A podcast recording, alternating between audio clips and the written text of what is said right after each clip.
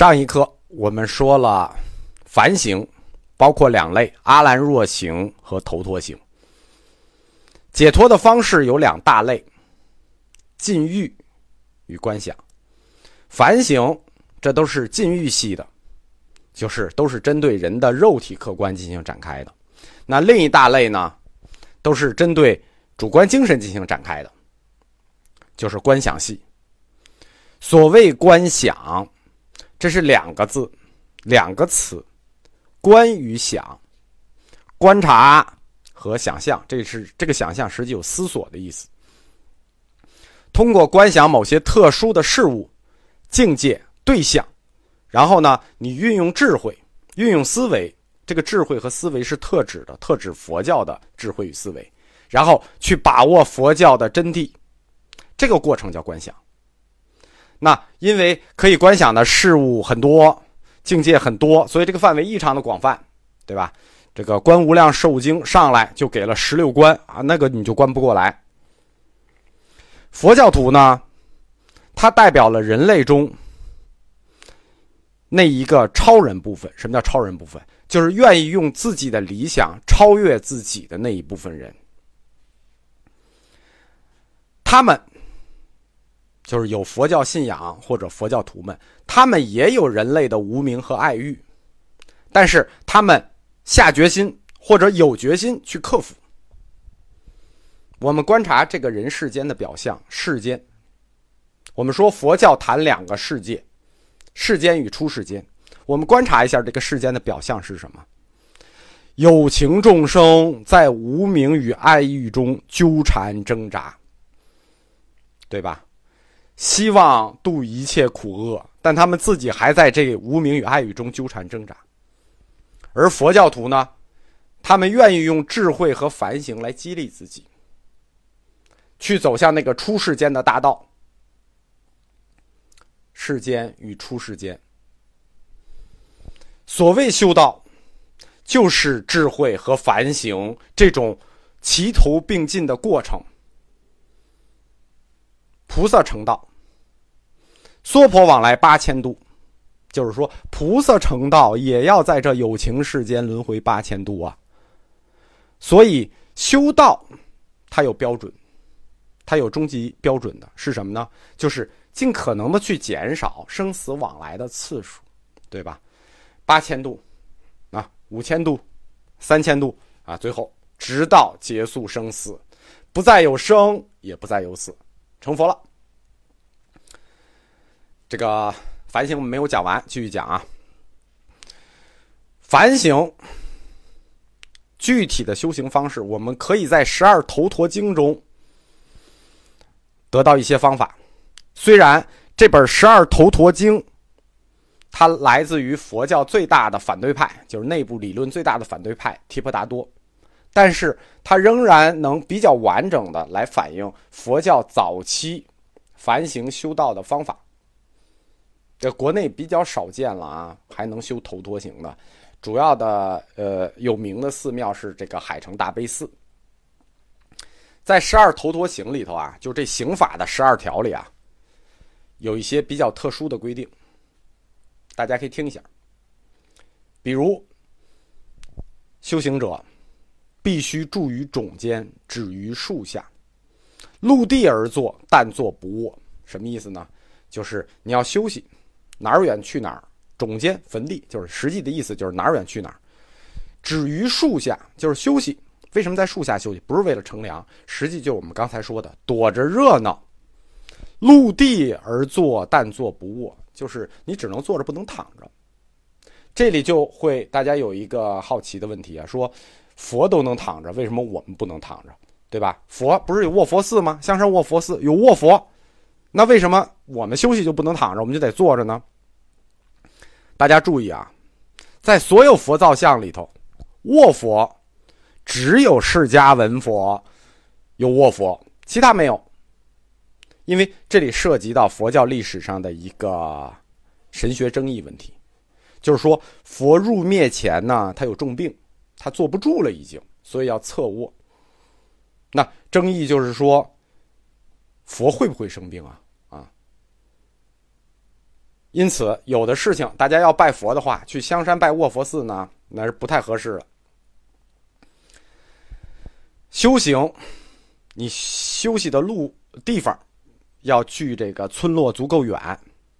实际上就是说，你今天修行的话，你要距这个离这个人群足够远，离热闹足够远，足够远才叫阿兰若，并且呢，在一个地方呢，不要滞留的日子太长。他非常决绝，已经到了说，在一棵树下都不许休息两回。什么意思？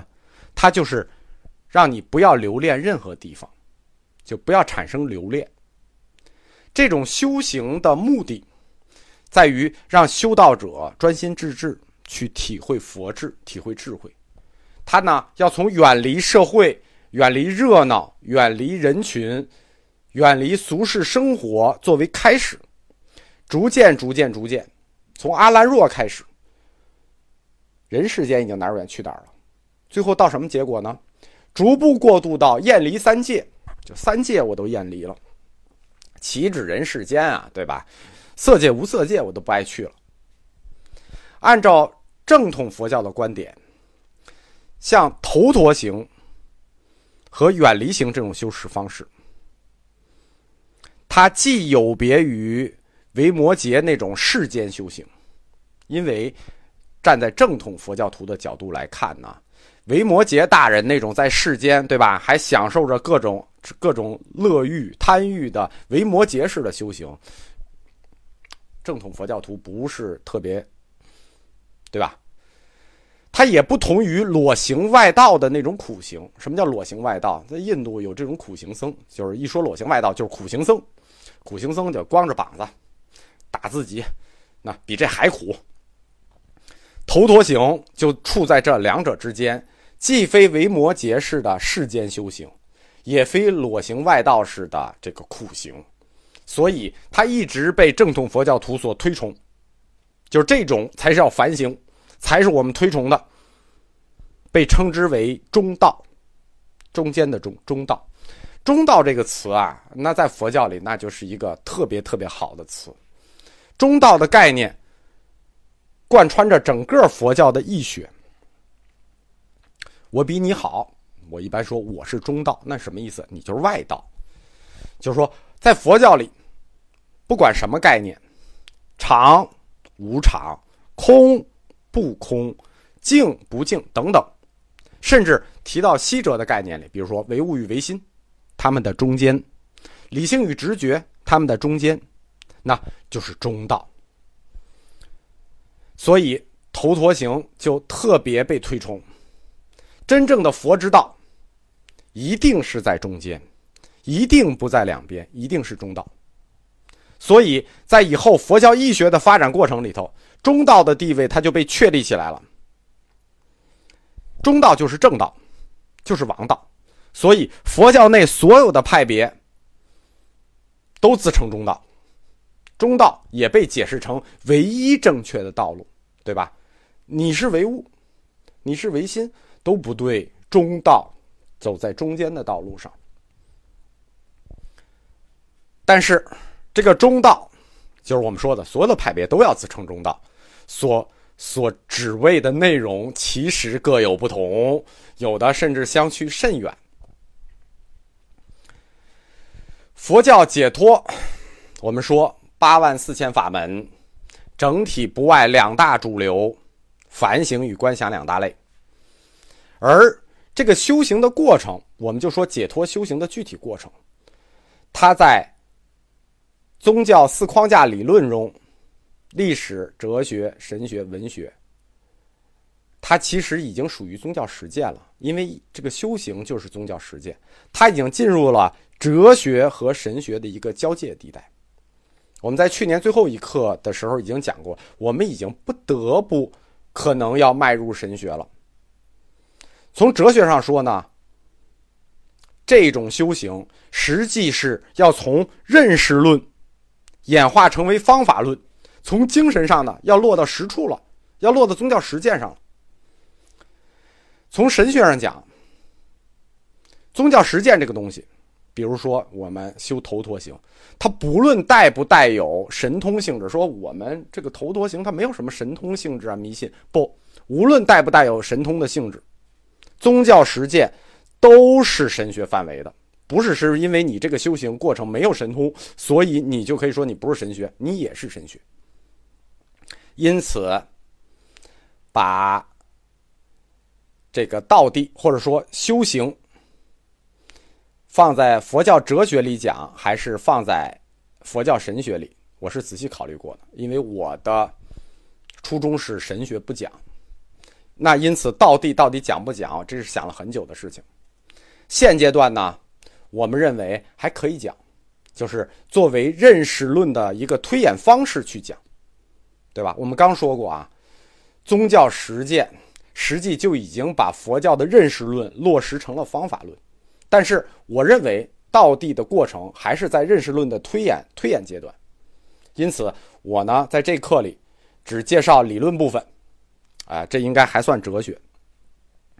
到了具体的实践，才能算作这个佛教神学。因此呢，这个这以后的课可能会随时被删掉。啊，大家如果听到了呢，就下载；如果听不到，就算了。